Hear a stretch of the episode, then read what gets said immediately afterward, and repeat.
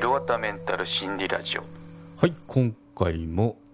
SNS の誹謗中傷からの心の守り方を話していこうと思います。適応障害で壊れるまで元外資系社員の告白。Amazon で販売中。休職を決断した理由。生じた症状休職中の過ごし方。退職後の手続き。適応障害の人への接し方。ノンフィクション。Amazon Unlimited 会員であれば無料で読むことが可能ですのでチェックしてみてください。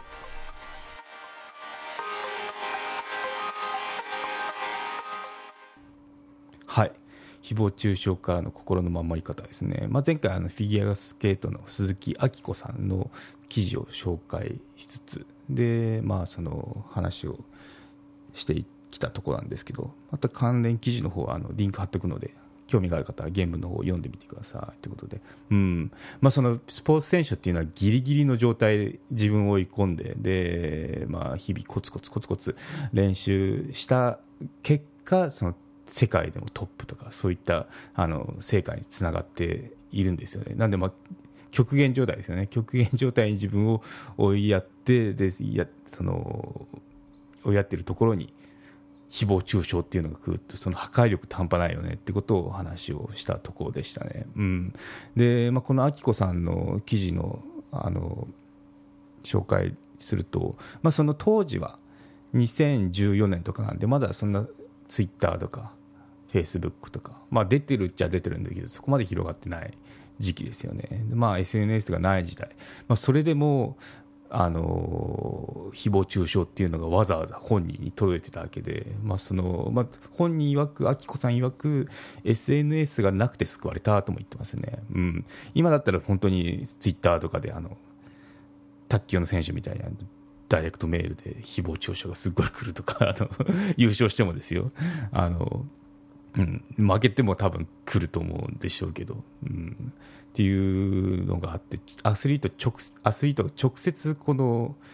ネガティブな言葉に触れてしまうっていう状況っていうのは本当に精神衛生上良くないですよね。うん、で、まあ、その明子さんの話に戻るとその SNS のない時代でも、まあ、4から5枚の便箋で「お前なんか引退してしまえ」とか言ってあのそんな文章が投稿されたみたいですね。うん、でまあその本人だけじゃなく母とかコーチとか、まあ、その手紙を読んでショックだったと思いますってことで、うん、でまあその一回フィルターがあったんでしょうね。本人に届く前に、まあ、コーチとかお母さんとかが読んででその本人には見せないようにしたみたいですね。うん、で、まあ、周囲の人とかも、まあ、頑張ってるの分かってるよとかあと、まあ、そのこんだけ味方がいるんだよとか、まあ、応援してくれる励ましのメッセージっていうのもあって、まあ、そこでその、まあ、中和ですよね。ネガティブなあの言葉を無情化するようなあの周囲の数多くの応援してるサポーターですね。っていうのに救われました。ってことで、うん、本当にそうですよね。なんかこう傷つき言葉で傷つけられてもそれ以上にそのサポートする人が私にはいるんだって思えばあの全然本当に痛くも痒くもないっていうか嫌な言葉っていうのをまあ浄化することができますよね。うん何言ってんだっつって私にはこんなサポーターがいるんだぞって私の周囲にはこんな応援してくれる人がいるんだってあのそういった存在がいるのといないとは全然違いますよね。うん、なんで、まあ、これも我々が日常嫌な言葉とかあのやっぱこう生きてれば遭遇する場面ってあると思うんですけど、まあ、それ以上にそのいやそんな一部のそのネネガティブな心ない言葉に傷つくよりもそのそれ以上に応援してくれてる人がいるんだ。まあ、それが両親だったり友達だったりだと思うんですけどっていうふうにこう気持ちを切り替えられたらあの生きやすいですよね。はい。ということで、うん、まあ本その明子さんですね。フィギュアスケートの。鈴木明子さんもその、まあ、周囲が笑い飛ばしてくれたっていうように救われましたってことですね。うん、そう。まあ、結構この時っていうのは本当に大変だったみたいで精神安定剤も飲んでたってことですけど引退まで。あとまあ摂食障害も患ってたみたいですね、うん、で、まあ、本人曰く、まあ、その摂食障害を患う以前の私だったら、まあ、完璧主義で人に弱さを見せるような言葉は一切口にできなかったでしょうねということで。できっと悔しいとか傷ついたっていう気持ちも自分の中に溜め込んでしまってたと思います。ってことでこれ結構危ないですよね。自分の中で溜め込んじゃうっていうのはいつかプチンって切れちゃうんで、うん、そう。でまあ周りが守って支えてくれてくれたからこそ弱い自分を受け入れて立てましたってことですね、うん、よかったですってことで、うん、でまあ結構そういったあの大変な経験をされて今では全然そういった言葉に傷つかないようなメンタル。あとまあそういった事例もあるんだよということで情報配信もしてるあの方になってますけど、まあ、本人もその大人になれたから跳ねのけられたんだろうなってこと言ってますね、これがまた10代とか若い選手だったら無理っていうか、まあ、厳しいでしょうねっていうことがことを言ってましたね。うん。まあ、分かりますね。私もその、まあ、適応障害になって休職して退職して、まあ、ぶっ倒れてるわけなんですけど、まあ、そこでそこでこう自分のそのメンタルの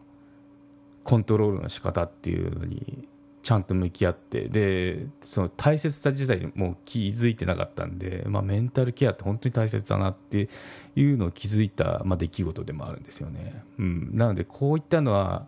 やっぱその一番やっちゃいけないのが あのぶっ倒れてから気づくんじゃなくて倒れる前に、まあ、こういった無理するといつかプッチン切れちゃうよっていうのをあの知っとけばまたその苦しむことはなかったろうなっていうのは思いますね。うん、そ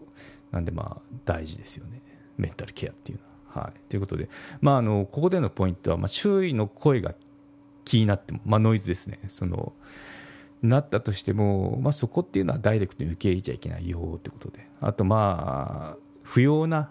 情報を遮断する勇気を持つことも大事ですよ、まあ、特にプロスケーターとかって注目される存在なんで、あのまあ英語サーチとかしたくなるわけですよ。そう。でどんなこと言われてるかな、いいこと言われてるかな、まあ、大体が悪いことだと思いますね、有名人って、なんか、本当に。はい、で、まあ、有名人限定で言えば、本当に向き合うべき言葉っていうのは何かっていうのを考えるとだ考えることが大事だと思いますで、まあ、これ、有名人じゃなくても同じかな、一般人でもそうですね、エゴサーチしてもまあ自分の名前って なかなか出てこないと思うんですけど、うん、まあ、その普段会社とかでもあのいろいろその心ない上司とか部下に、なんだろう、嫌な言葉を浴びせられたとしたとしても、そのまあ、そのノイズだよって跳ねのけるようなあのスキルと、あとはその噂話ですね、ないことあることあることないこと、まあ、ないことないことかな。言われると思うんですけど、まあ、そういったことに対してその気にしないっていうような鈍感力っていうのもその自分を守る上では必要なスキルだと思いますね。はいということで、でまたそれが嫌なのが SNS が発達するとその、その場にいなくたっても入っちゃうっていうのがありますよね。うんまあ、LINE のグループとかは分からないですけどもそこでハブにされたとか未読するだとか なんかいろいろあると思うんですけど、はあ、なのでまあそういったこの SNS 上でのトラブルから自分を自分の心を守るっていうのは大事ですよっていうことを語ってますね。うんはいということで、まあ、誹謗中傷する人っていうのは本当に嫌な存在ですよね。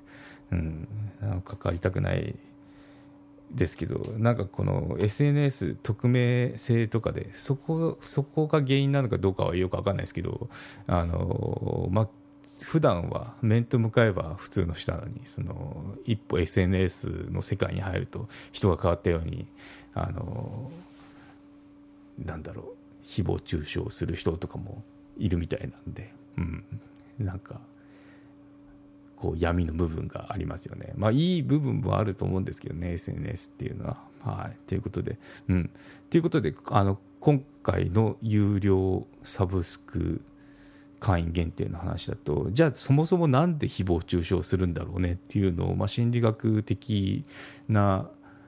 ことから話をしてみようと思いますね。うん。そう。まあいろいろ言われてることはあると思うんですよね。なんで誹謗中傷するの、まあ、嫉妬でしょう、妬みでしょうとか、あとまあ匿名だからバレないでしょうとか言うんですけど、一番なんかこれが、ああ、なるほどねって思ったことがあるんで、まあ、そこをちょっと紹介しようと思いますね。はい。よろしければ Apple のポッドキャストでサブスク会員登録可能ですので、ご検討してみてください。はい。というわけで、無料会員の方はここまでになります。はい。ここまで。有料チャンネルのご案内をいたします。有料版チャンネル「ひろわたメンタル心理ラジオプレミアム」を Apple Podcast で配信中。有料会員はエピソード全編を聞くことができます。また有料会員のみのエピソードも用意しております。ご登録して応援いただけると励みになりますのでどうぞよろしくお願いいたします。